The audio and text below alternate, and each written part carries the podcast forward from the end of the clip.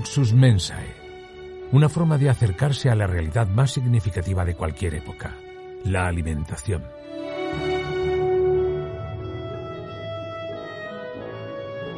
A través de ella conoceremos la historia de la humanidad, su cultura, su historia, los protagonistas, los productos y por supuesto la gastronomía. Luxus Mensae, un podcast producido por Rafael González y escrito y dirigido por Almudena Villegas.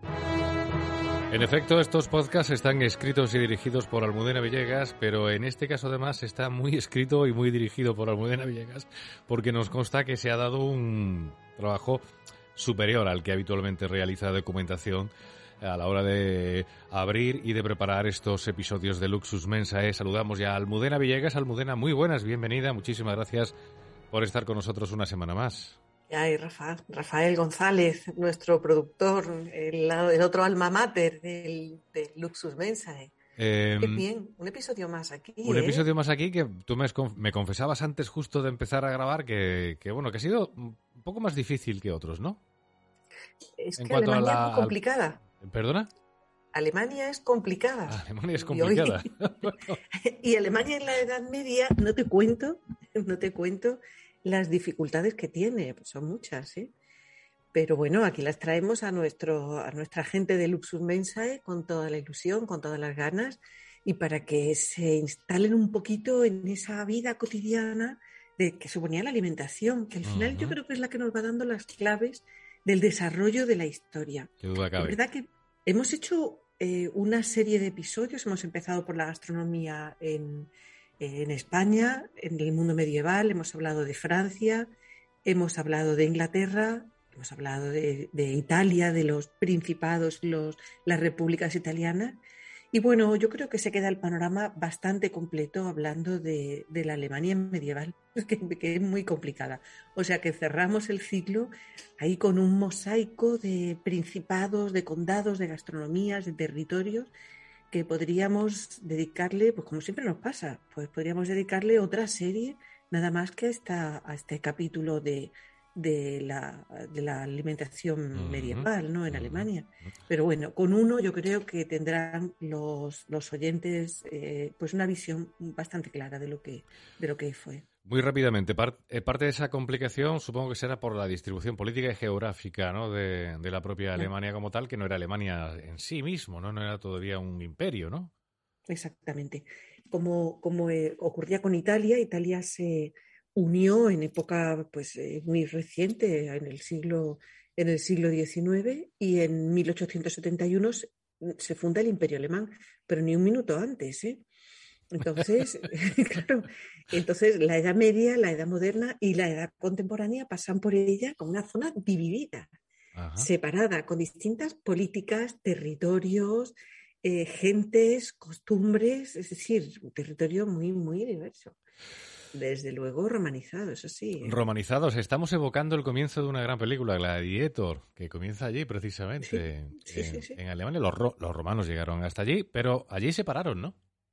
Se pararon en el Rin.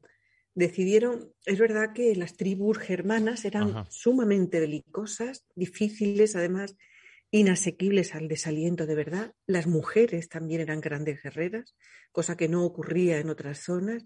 Y entonces los romanos se, las, se las vieron bastante difíciles en la guerra, en las guerras. Desde luego, si queréis leer algo sobre esto, Julio César en la guerra de las Galias, que narra también las, los problemas que tuvo con los germanos, pues os va a dar una imagen eh, absolutamente palpitante porque está en primera persona.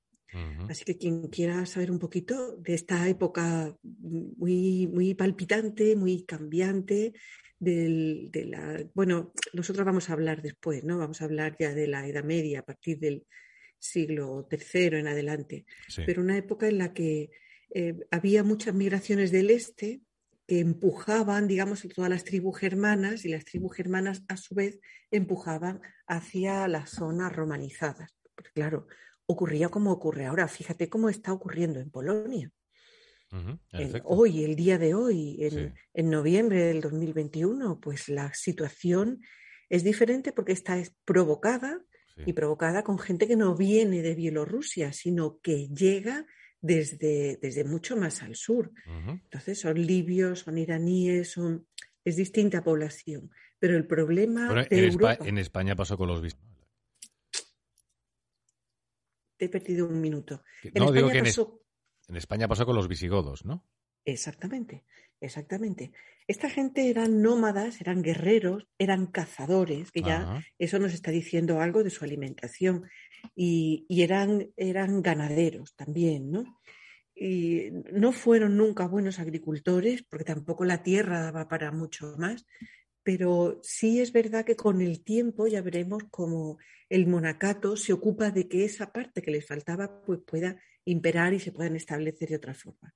En realidad lo que hay son migraciones que fueron unas invasiones poderosísimas. Te decías tú, los visigodos en España, que se nos ha quedado esto un poco cortado, y los vándalos que llegan a saquear Roma, pero es que la penetran Roma y la destrozan y la toman y, continúan un avance absolutamente imparable. La cuestión es que, fíjate, se crea, por ya entrar en el mundo medieval, ¿no? En ese mundo dividido, disperso, de nómadas todavía, cazadores desiguales ¿no? y guerreros, que están todo el tiempo luchando primero con los romanos y luego entre ellos, pues se funda el Sacro Imperio Romano Germánico, que, lleva, que se funda en el, año 962 y está en funcionamiento, digamos, hasta el 1806. O sea, con ese nombre, el Sacro Imperio Romano Germánico, hasta el 1806. Es la clave. Fíjate que llega hasta el primer rey, hasta el primer Reich llega el Sacro Imperio Románico. Es que es clave esto porque ellos, fíjate qué contradicción, ellos que habían invadido Roma, que habían destrozado la última romanidad y que habían propiciado la caída también del Imperio Romano, resulta que se consideran los herederos del mundo romano.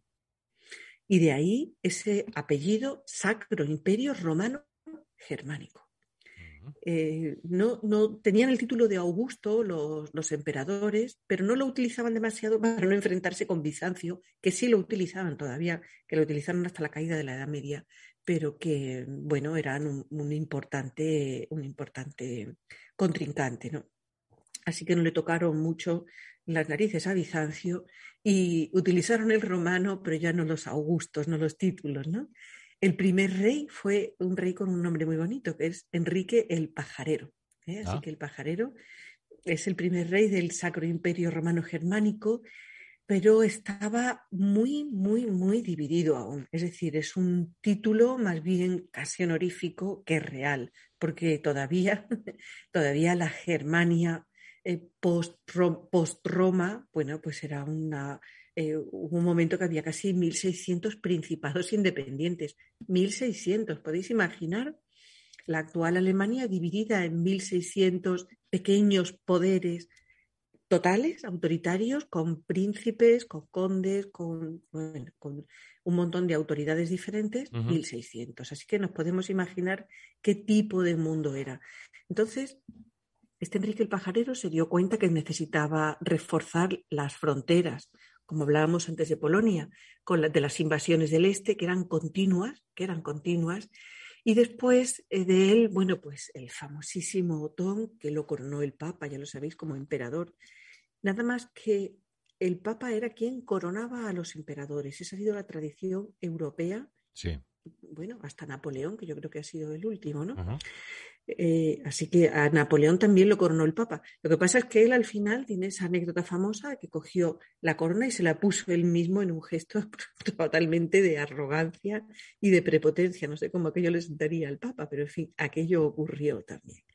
El caso es que eh, en ese momento que, que Otón se encuentra con ese territorio dividido, pues eh, la, creación del imperio romano, aunque efectivamente fue solamente de palabra, él empieza a hacer algo, de trabajo para intentar eh, unir, pero le resulta difícil. Finalmente es Federico I Barbarroja quien cambia esa estructura feudal que tienen de señores y esclavos, porque la esclavitud, si bien en el Mediterráneo ya no existía, aquí todavía existía la esclavitud.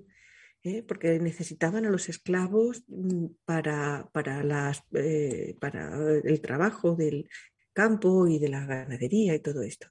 Pero este Federico Barbarroja fortalece la moneda con lo cual fortalece, la unifica también, porque en cada uno de estos 1.600... Había monedas diferentes, ¿no? Principados, todo era distinto. Imagínate cómo debían ser las aduanas. Claro, la gente no se movía como se iba a mover. Un follón, impropio, un follón impropio de Alemania. Por lo menos de la, de la, Alemania que conocemos ahora. Sí, es verdad. Los abuelos de Merkel hicieron un trabajo de estructuración. Hubo alguno que dijo, ya está bien, os voy a poner en orden. Y de ahí salieron todos los demás alemanes, obedientes, tranquilos y, organizados, sobre todo. Pero bueno, el caso es que Barbarroja organiza también el ejército y finalmente, bueno, pues terminamos teniendo pues ese, en 1871, es decir, a las puertas del siglo XX, el imperio alemán, pero que hasta entonces no existe. Esta es la parte interesante y básica para empezar a hablar de la alimentación. ¿no? Porque hemos hablado un poco, solo un poco del territorio, que es importante, pero que duda cabe que los factores políticos también influyen, evidentemente. Claro. Eh, eh, políticos y geográficos, en este caso también, porque bueno, de una eh, división del, país se pasa a una especie de unificación de alguna forma, ¿no? Aunque sea Claro, totalmente. de, una de, una superdivisión a una unificación fíjate, de un pueblo de salvajes, de gente muy fuerte, muy guerrera, muy con un espíritu rebelde e indómito. Y bueno, fueron pasando y cambiando y de hecho los alemanes de hoy puede que mantengan algunas cosas de esa fiereza, pero yo creo que son muy pocas, ¿no? Es decir, es, un, es uno de los territorios bueno, pues que más llaman la atención en ese sentido, porque si bien Italia pues mantiene ese espíritu sibarita del eh, mantiene algo de unidad en su, en su carácter, ¿no? En su carácter como nación, pues Alemania yo creo que se han producido en ella muchísimos cambios. La cuestión es que los territorios además es que son muy distintos. Fíjate, tenemos un sur más parecido en clima y en alimentación a Suiza y a la actual Austria, que ya sabéis que antes pertenecía al imperio alemán, y con unas fronteras muy permeables y que han cambiado mucho. La Alemania de hoy no es la Alemania medieval. Pero bueno, hablaremos un poquito de la Alemania de hoy, porque claro, además los nombres son tan complicados que resulta que, bueno, va a resultar muy difícil, ¿no? Pero sí es verdad que lo que tú decías, Rafa, Primero, el territorio, tenemos un clima húmedo, un clima que además sufre esa, glaciación del siglo que va del siglo final del siglo XIII hasta el siglo XVI y que afectó muchísimo a Alemania. Si ya se notó en el Mediterráneo, imagínate cómo debió ser en una zona que ya de por sí era muy fría. A esa pequeña edad de hielo, ¿no? Exactamente, la pequeña edad de hielo que, bueno, que produjo muchas hambrunas, que produjo muchas, muchas dificultades en este territorio. Entonces, mm, tenemos un poquito la idea de, un clima húmedo, frío, difícil, con, gente que eran, en principio, pues eh, eran nómadas, eran cazadores, eran guerreros, que después, poco a poco, bueno, pues según van aprovechando esa herencia de la romanización y un poco el orden interno que ellos mismos intentan poner, ¿no? Pues van aprovechando las particularidades de su territorio. Entonces tenemos una gastronomía eh, más, más, cuidada, porque no podemos, no vamos a hablar de mucho refinamiento en Alemania, ¿eh? No. no es que no hubiera grandes banquetes, es que el refinamiento como tal que sí hemos tenido en la corte inglesa, que después me podáis decir lo que queráis de la gastronomía british hoy, ¿no? Pero allí, pues, eh, verdaderamente sí podemos hablar de algo más, eh, bueno, vamos a decir menos refinado, ¿no? Está, está bien con eso. El norte tenía y tiene más similitudes con la cocina escandinava, porque es que Alemania también es muy grande. Y al oeste tiene eh, influencia de la francesa, especialmente con el tema de los vinos, pero ya lo tenía también en el mundo medieval, porque era un clima algo más amable y algo más suave. Y luego en, el este sí tenía una influencia importante, pues de ese mundo del este que todavía pues había, había en aquella época todavía mucho nomadismo y un, decía, un territorio difícil con una cultura muy inestable. Así que, bueno, pues seguimos ya con los productos, ¿no? ¿Cuáles son, ¿Cuál es el producto que verdaderamente tiene muchísimo éxito? Pues fijaros, aquí al contrario que en el Mediterráneo es la carne del cerdo. Y me diréis, ¿por qué puede ser esto? Pues porque el cerdo se criaba muy bien. Se criaba muy bien en Alemania por el clima en, en primer lugar, bueno, también se comían muchísimas aves que se valoraban mucho, desde el faisán hasta distintos pájaros y aves de corral también, ocas, gallinas, eh, todas estas variedades y ternera. Y también había mucha caza. Hablábamos del cerdo y claro, en un sitio en el que las, los cultivos son, pueden, son deficientes, que, es lo que, es lo que toma protagonismo, toma protagonismo el animal. Ahora siempre vamos a encontrar las carnes ahumadas, salazonadas, todas las, eh, bueno, las eh, fermentadas, la col, la chucrut, el chucrut, tiene origen muy anterior. Ya parece que en Roma hacían algo parecido al chucrut. Ahora que estás hablando de ahumados, te voy a hacer una... No, digo que ahora que estás hablando de ahumados, te voy a hacer una pregunta porque también el ahumado, no sé, es una sensación que me da, la técnica del ahumado, es, tiene más que ver con los países del norte que con los países del sur, ¿no? Se hace más en el norte que en el sur. ¿Por qué? ¿A qué se debe esto? Pero esto es muy interesante lo que estás planteando. Simplemente es una cuestión de supervivencia. Por ejemplo, en el sur tenemos el sol para deshidratar productos. Entonces, pues, eh, hay unos sistemas de conservación extraordinarios en silos, en, en, espacios debajo de tierra, en silos subterráneos, pero en el norte no funcionan. Los silos subterráneos, claro, no funcionan porque no mantienen nada seco. Es decir, tienen grandes problemas para conservar. ¿Qué, ocurre? Fíjate cómo es interesante la historia y la historia de la alimentación. Cuando hay un problema, es cuando esa cultura se convierte en una especialista de solucionar ese problema. Entonces, ¿qué es lo que tiene en Alemania? Pues un problema grave con la, con la conservación de alimentos. Terminaron convirtiéndose en unos especialistas en la conserva de alimentos en la fabricación de ahumados, que es una de las mejores técnicas, porque claro, evita que se pudra, eh, mantiene las carnes durante más tiempo y normalmente lo, mezclaban con la salazón. Entonces las cosas se, se, se, metían en salazón y después se ahumaban, con lo cual se reforzaba. Así que interesante esa, esa, esa visión sobre, sobre por qué. Así que se terminaron convirtiendo pues, en unos especialistas en la conserva de los frutos ácidos del bosque, porque igual que los frutos del Mediterráneo, los de recolección, ¿no? Las moras, las frambuesas, todas esas cosas, pues son bastante dulces. Los alemanes tienen los arándanos, grosellas, pero son muy ácidos, bastante más ácidos que el Mediterráneo. Ah. Y la explicación es muy fácil, como le ocurre con la uva, y ahora hablaremos también de los vinos. Porque tenían menos sol, tenían menos horas del sol. Entonces esa, menos, esa inferioridad en número de horas de sol pues hace, evita que los frutos produzcan azúcares y entonces se transforman en ácidos. Y también se convierten en especialistas en hacer la cantidad de mermeladas, confituras, jaleas que encontramos en los recetarios actuales alemanes, pues es herencia de eso. Tenían tantas dificultades pues que se convierten en especialistas. Eso mm, realmente a mí esa parte de la historia de la alimentación me parece apasionante. Dame una dificultad y te doy un especialista. Sí, sí, está claro. Y además es que efectivamente en los países nórdicos es donde, nórdicos y en, Centro Europa es donde más se practica sobre todo la técnica del ahumado para la conservación. así em, es, así es. ¿Bebían vino o solo cerveza? Bebían muchísima cerveza porque la hacían fenomenal. Se convirtieron en unos especialistas en fabricar cerveza y, en fabricar licores también, los snaps, que son unos tragos cortos de licor muy fuerte, es eh, de frutas principalmente. Ahora los siguen haciendo y son buenísimos. Os recomiendo, si podéis probar el de cerezas o de ciruelas, eh, son extraordinarios, son fuertes. Pero sí bebían vino. Eh, beben vino, eh, eh, cultivan viña primero, sobre todo en la región del oeste que está más cerca de Francia. Pero es verdad que eran vinos ácidos, precisamente por ese motivo que os contaba, porque las uvas no alcanzaban la suficiente cantidad de azúcar pues para conseguir, para obtener vinos dulces. Así que son vinos ligeros, ácidos y secos. Nos vamos a encontrar con esas tres características probablemente desde el principio del mundo medieval. ¿no?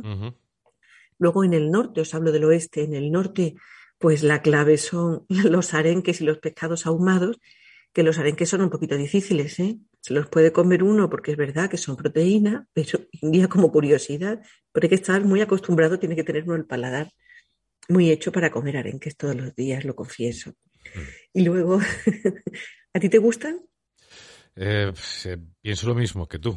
Hay que tener el paladar hecho, ciertamente. Hay que tener el paladar hecho. Eh, sí, sí. En fin, tiene sus dificultades. Y luego, en cuanto a los cereales, se produce poco trigo, precisamente porque el trigo no se da en sitios tan húmedos o no se da con tanta facilidad. ¿Qué ocurre? Pues que los panes de trigo son para las clases superiores, mientras que las inferiores comen sobre todo eh, panes y elaboraciones de, centeno y avena. Un poco como ahora, ya veis esos panes alemanes que les ponen frutos secos y otras semillas y todo. Bueno, pues eso. Está muy bueno, por cierto. ¿eh? Sí, están muy buenos. Tienen, además. Combinación con aceite de oliva virgen extra, cuando se, ah, ahí se mezclan ya las culturas. es estupendo, sí, sí. Yo lo desayuno alguna mañana. La verdad es que ir a alguna panadería alemana hoy y encontrarse con, esos, con esa variedad de panes, además bien hechos, porque les importa mucho el artesano hoy en la actualidad y les importa mucho esa vinculación de la salud con la comida. Entonces es una cosa verdaderamente apasionante. Y esa, esa herencia que conocemos hoy tiene su origen en esta época. ¿Por qué? Porque era necesario aprovechar al máximo y dar al máximo rendimiento a los panes, que eran muy nutritivos. Es decir, tenemos mucho cerdo, mucha manteca de cerdo, por tanto, o sea, olvidémonos del aceite de oliva, aquí no llega. Y por lo menos no se produce, es posible que llegara a alguna corte como una cosa exótica, pero no demasiado. Entonces están trabajando con manteca de cerdo, que por otra parte tiene una propiedad muy buena, que es que reblandece mucho la bollería el uso de manteca de cerdo en bollería hace unos bollos muy tiernos, muy buenos.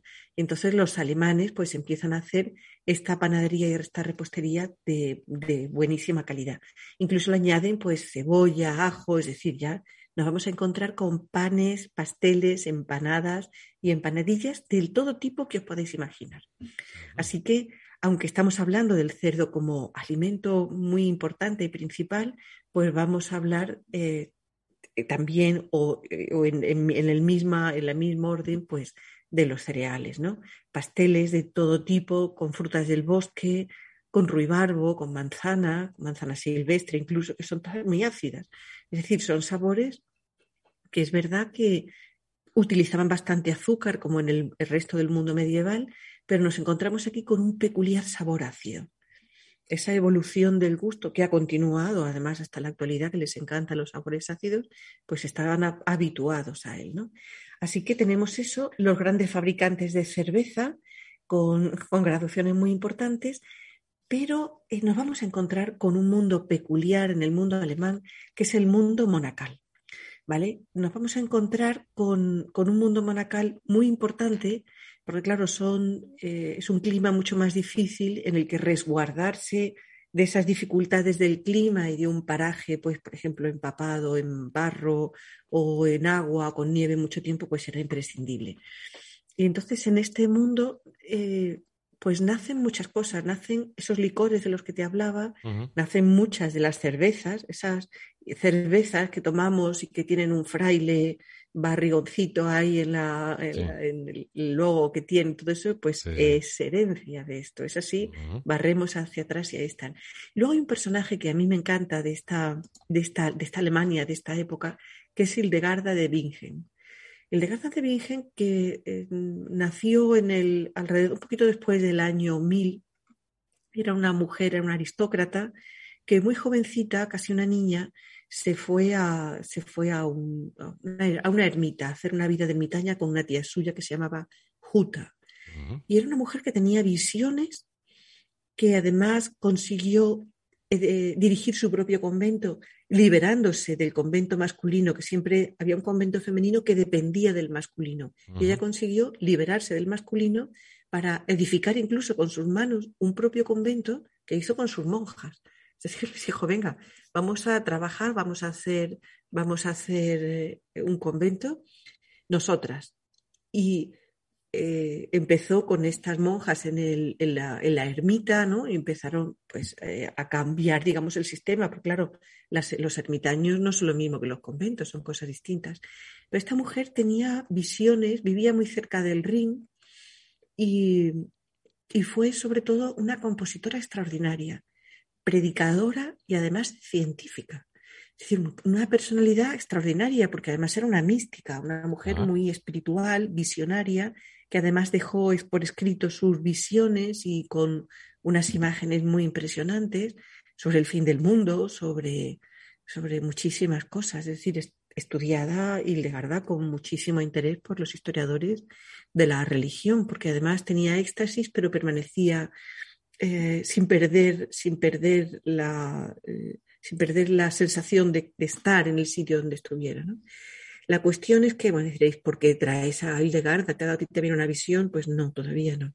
Pero es verdad que Hildegarda, como pues decía que era una mujer con un espíritu científico importante y mezcló mucho la botica, es decir, eh, era, un momento en el que la salud era fundamental, la gente moría muy joven, entonces se, se dedica a cultivar el conocimiento sobre la botica y a mezclarlo con los conocimientos en alimentación.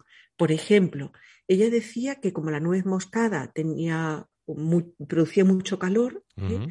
que si, la gente comía nuez moscada se le abría el corazón y se mejoraba su ánimo. Nos tenemos que imaginar la Alemania del milenio, con frío, con dificultades, pues esto me parece de lo más sensato, ¿no? Entonces, fíjate, incluso recomendaba, Hildegarda, os, os digo esto y ya cerramos, recomendaba tomar nuez moscada rallada, la misma cantidad de canela y un poquito de clavo. Con esa cantidad pesarla y ponerle el mismo peso de harina y un poco de agua. Y decía, prepara unas galletitas y cómelas a menudo. Calmará así toda la amargura de tu corazón y del espíritu. Se te abrirá el corazón y, y los sentidos embotados y se te alegrará el espíritu. Bueno, no hay nada que me parezca mejor que se le alegre a uno el espíritu con unas galletitas de nuez moscada, canela y, clavo. y si no con un espirituoso de los que hemos hablado de los monasterios, que también. Y si no con un espirituoso de aquellos. también el caso es que Hildegarda siempre tengo ganas de sacarla cuando hablo del mundo medieval, porque además he, seguido un poco sus pasos en el ring. Y me pareció siempre una mujer apasionante muy interesante y que ella pues eh, luchó y consiguió todo lo que quiso desde niña. Claro, esas, personalidades fantásticas, ¿no? Hildegarda, em, el personaje con el que hemos llegado casi al final de este repaso, exhaustivo repaso. Pero lo has dicho muy bien. Ha sido un repaso porque en realidad penetrar en toda la gastronomía del mundo medieval alemán realmente requiere casi una enciclopedia. No, me consta que hoy ha habido también tremendo esfuerzo, lo hay siempre, pero hoy quizás más. Y atención porque va a venir una receta que yo no sé si es un postre o un plato, ¿qué es? Pues mira, mm, en realidad como estamos hablando, además traigo una receta que parece un postre, pero en realidad era un plato normal, no se tomaba de postre, se tomaba, se tomaba para quitar el hambre es un, es un plato bastante parecido a los platos vinculados con las gachas que hemos visto en el mundo mediterráneo, sí. porque en realidad, Rafa, ¿qué es lo que quita el hambre? ¿Qué es lo que nutre? Los hidratos de carbono, que son los que te dan fuerza y los que tenemos en esta receta. Bueno, pues vamos a conocer la receta de hoy, que de verdad es eh, tremendamente curiosa. Porque Almudena nos va a traer, atención, una sopa de cerveza. Claro, estamos en Alemania, no puede ser de otra forma. Eh, la verdad es que me ha costado trabajo porque me inclinaba más por un jamón asado. Oh. Por un jamón asado. Que pues tampoco, hubiera sido mala elección, pero bueno. Han salido, han salido chispitas de algunos ojos por aquí, ¿eh? pero como curiosidad, la sopa de cerveza, la Pues me pareció mucho más divertida y muy fácil de hacer, además, y muy barata si la queréis preparar alguno en casa. Así que tomad papel y lápiz, que vamos allá. Vamos a utilizar, vamos a necesitar medio litro de leche y medio litro de cerveza. Hombre, que sea una cerveza rubia y, buena, una buena cerveza. Vamos a necesitar dos huevos, dos cucharadas soperas de azúcar, otras dos de maicena. Entonces no lo hacían con maicena. Esta es una aclaro entre, entre paréntesis que esta es una incorporación mía, ¿no? Maicena, harina de maíz también, para quien... Exactamente, maicena es harina de maíz de cualquier clase, maicena es verdad que es la marca, vainilla y canela. Hay que decir que los alemanes siguen preparando esta sopa, estas gachas. Caray. Claro, ahora la toman como, como postre o como refuerzo por la tarde o algo así, ¿no? Pero en realidad ya veréis que es una mezcla, también lleva un poquito de sal. Así que vamos a ir a la receta. Vamos a calentar la leche, dejando un poquito para disolver la maicena. A esa leche que estamos calentando vamos a añadir el azúcar, las dos cucharadas, un poquito de sal, una pizca de sal y la vainilla. Vamos a moverlo hasta que se disuelva bien y cuando, cuando empiece a hervir vamos a añadir la, esa pequeña cantidad de leche y maicena hasta que empiece a espesar. Cuando empiece a espesar que ya la maicena esté cocida, que esto es muy importante, vamos a añadir la cerveza. Voy a volver a, hervir y cuando rompa a hervir la retiramos del fuego, añadimos las dos yemas de huevo eh, bien batidas, que hemos tenido batidas, tendremos que moverlas para que no se cuaje el huevo, esto es importante. y, movemos hasta que queda una crema muy espesa y muy fina. y al final Tendremos las claras preparadas a punto de nieve, montarlas con un poquito de sal para que aguanten mejor. Añadimos las claras a esta mezcla, mezclamos con suavidad para que no se rompa, salpicamos con canela y coged cucharas. Ya veréis qué bueno está. Caray, esto tengo que prepararlo. ¿eh? Esto además es fácil, lo puedes preparar en cualquier sitio. La cerveza la dejas hervir porque iba a perder todo el alcohol, con lo mm. cual no vas a tener una, una, una, sopa de cerveza con alcohol, que eso también es importante, que los niños la pueden tomar. Y entonces, bueno, pues vas a tomar un sabor curioso, porque va a tener amargo, dulce, salado y especiado. No hay nada más típico medieval de la Alemania, de la Alemania medieval que este plato. A mí me pareció que la representaba muy bien. Probadlo y nos contáis.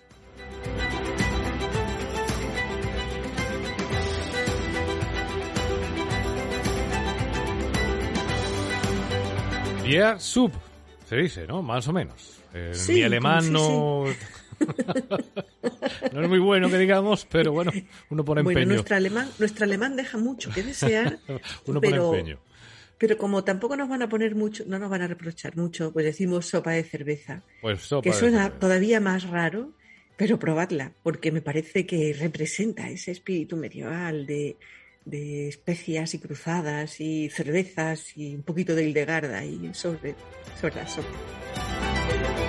Bueno, pues vamos a ir con el cierre del episodio de hoy de Luxus Mensae. Atención porque vamos con él. Luxus Mensae, el cierre. Decía atención porque eh, hay que eh, especificar de cara al futuro, cuando nos escuchen en, otra época de, o en otro año, que esto lo grabamos en eh, noviembre de 2021. ¿Y qué está ocurriendo en noviembre de 2021? Que hay algo que se llama desabastecimiento.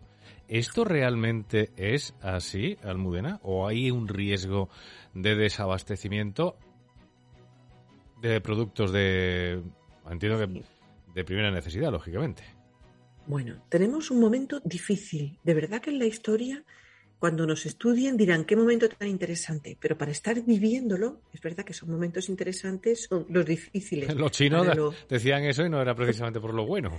Ojalá vivas tiempos interesantes, decían los sedes. Qué bebidos, qué bien te lo sabes. Estoy aprendiendo estamos, mucho.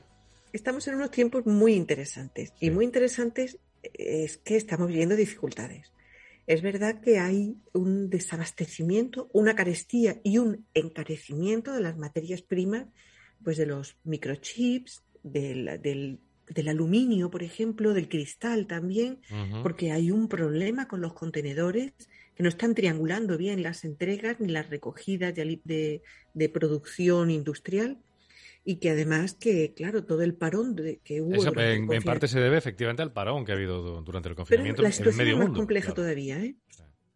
La situación es más compleja. Yo creo que nos vamos a ir a la parte de la alimentación porque efectivamente, bueno, pues hay muchos intereses. Eh, tenemos un problema con el gas, por ejemplo, el gas de España en parte viene de Argelia, pero Argelia nos, nos, puede castigar si nosotros vendemos, que además lo vendemos a veces, gas a Marruecos y nos mm. podemos quedar sin gas.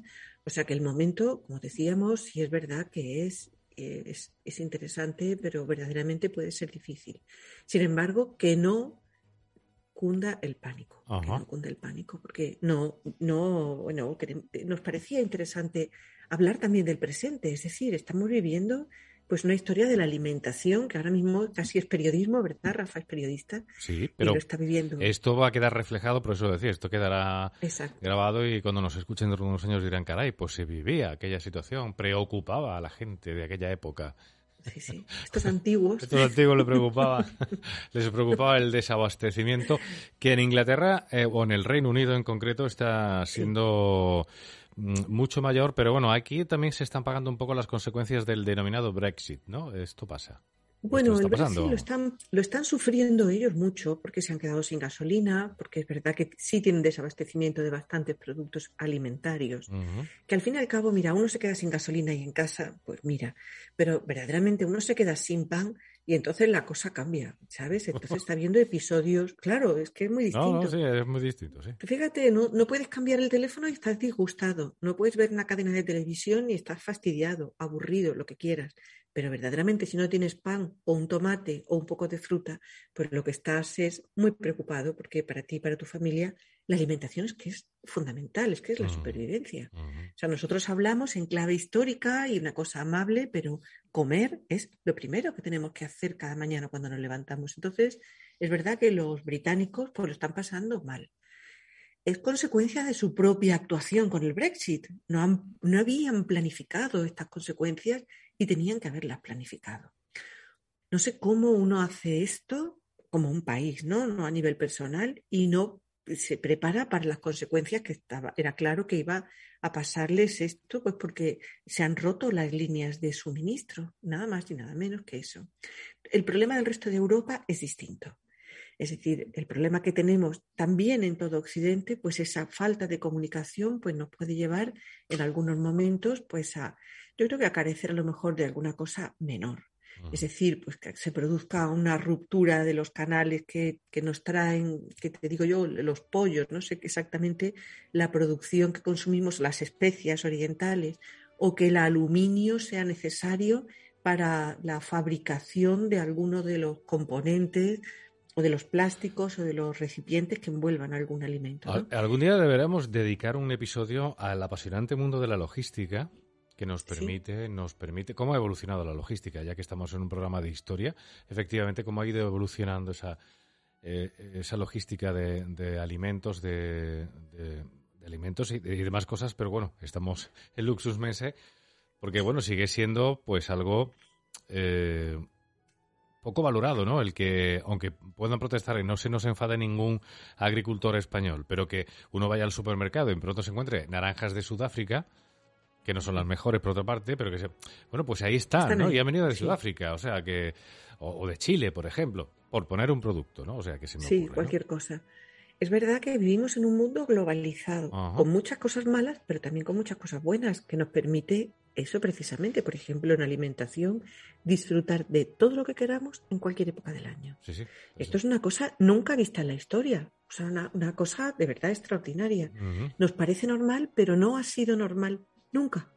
Nunca, desde hace millones de años, jamás ha habido un, tomate y en temporada de tomate comes tomate y fuera de la temporada de tomate pues comes otras cosas, pero no tomates.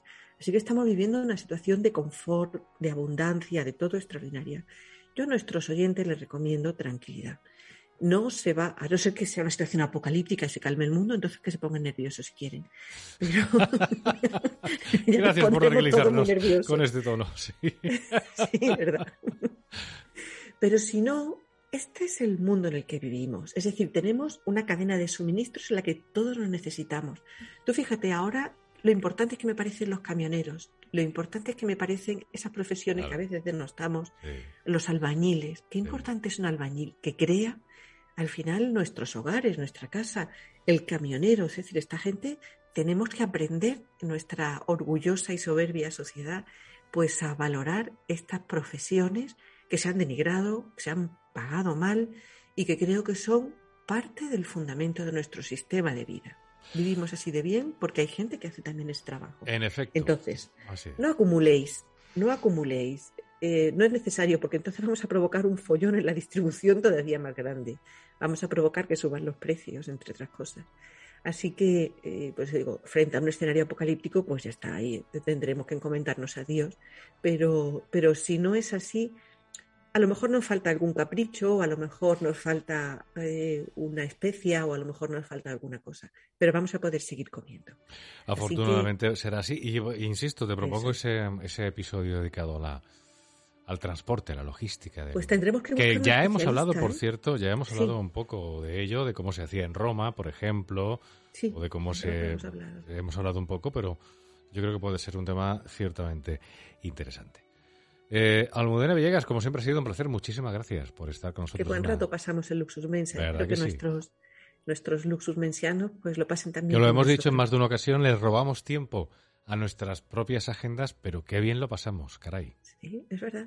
Y además seguimos aprendiendo. Yo aprendo mucho de Rafa cada vez que me, cada vez que me exige, que me pregunta en directo, digo, esto es como un examen, porque todo no lo preparamos. No, te hago preguntas difíciles, creo yo, no sé. Pregunto con la curiosidad de un niño, que yo creo que siempre es el mejor, la mejor técnica para, para, el periodismo, tener curiosidad, no queda otra, si es así. Yo creo que esa es la primera curiosidad del ser humano. El científico, el periodista, son seres curiosos, o somos seres curiosos. Y que nunca, eh, efectivamente, nunca pierdas la capacidad de sorpresa, ni mucho menos. Que que siempre. No lo perdáis. Almudena Vallegas, como siempre, ha sido un placer. Muchísimas gracias por estar con nosotros una semana más y hasta la próxima semana. Hasta la próxima semana. Dadnos vuestro like, corazoncito.